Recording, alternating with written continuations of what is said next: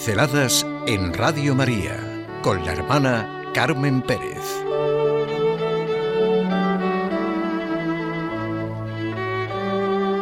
La resurrección, plenitud de la verdad.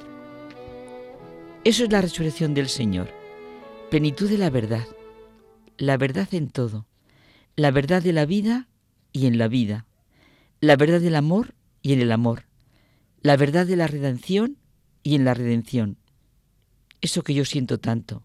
No apliquemos nuestras medidas, nuestros proyectos, nuestras posibilidades a algo que nos excede desde todos los puntos de vista. Podemos dar todos los pasos y saltos con nuestra inteligencia para comprender lo que existe. Podemos analizar lo infinitamente grande y lo infinitamente pequeño.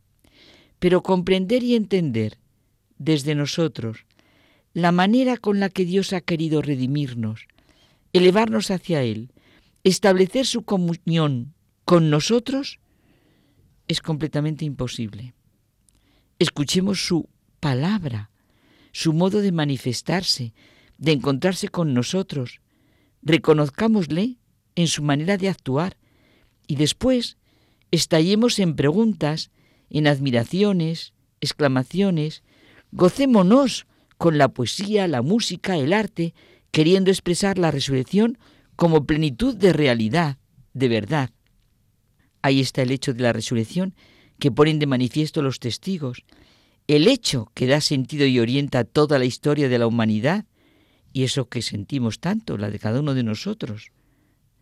Quizá nos iría bien leer los salmos en los que estalla el gozo, la admiración, el asombro, el estupor, la adoración, pero nosotros, estando ya en el Nuevo Testamento, sintiendo la revelación de Dios en Cristo, en el hecho concreto de su resurrección, o sea, leer los salmos desde la resurrección.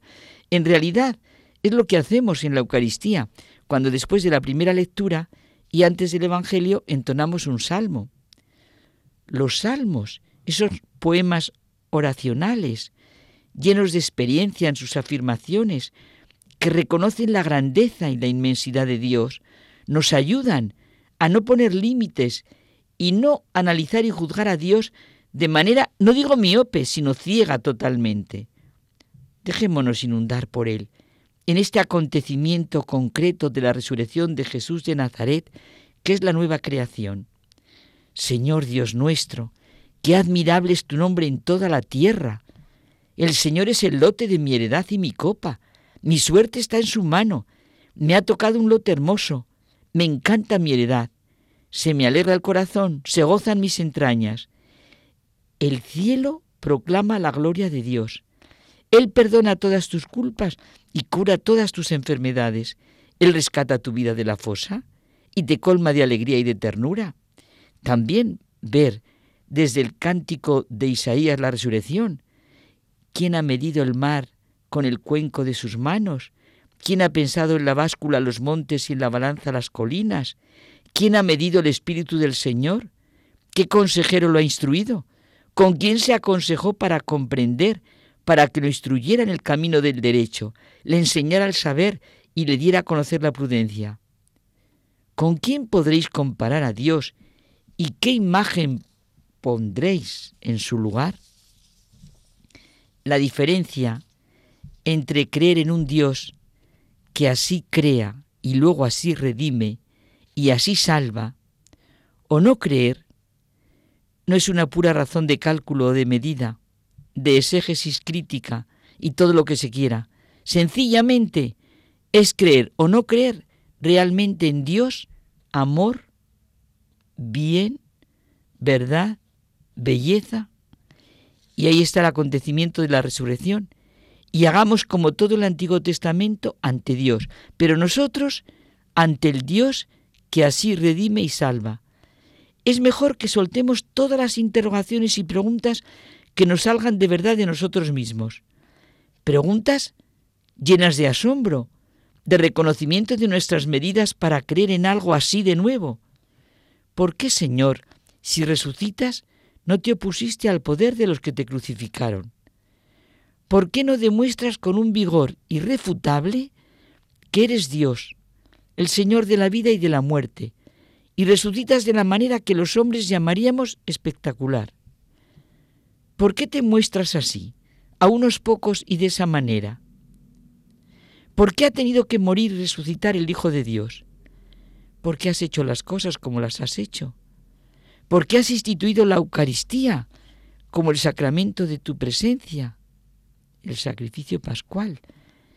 ¿Por qué el actuar de Dios es de esa manera tan desconcertantemente cercana, sencilla, humilde, discreta? ¿Por qué siempre lo que aparentemente es tan sencillo, pequeño, es lo verdaderamente divino? No tengamos miedo a este tipo de preguntas, que como dice Benedicto XVI en el libro Jesús de Nazaret que cito tanto, están en la misma línea que la pregunta que Judas Tadeo le hizo a Jesús en el cenáculo. Señor, ¿qué ha sucedido para que te muestres a nosotros y no al mundo?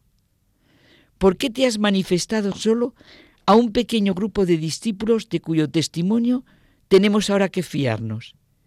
En realidad, esta pregunta no se limita solo a la resurrección del Señor, sino a todo ese modo en que Dios se revela al mundo. ¿Por qué solo Abraham?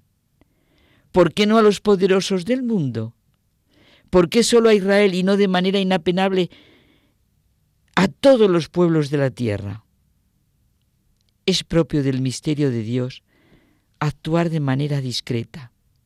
Solo poco a poco va construyendo su historia en la gran historia de la humanidad. ¿No es este, acaso, el estilo divino?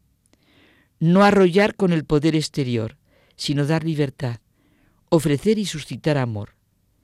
Lo que aparentemente es tan pequeño, ¿no es pensándolo bien lo verdaderamente grande? La resurrección, plenitud de verdad.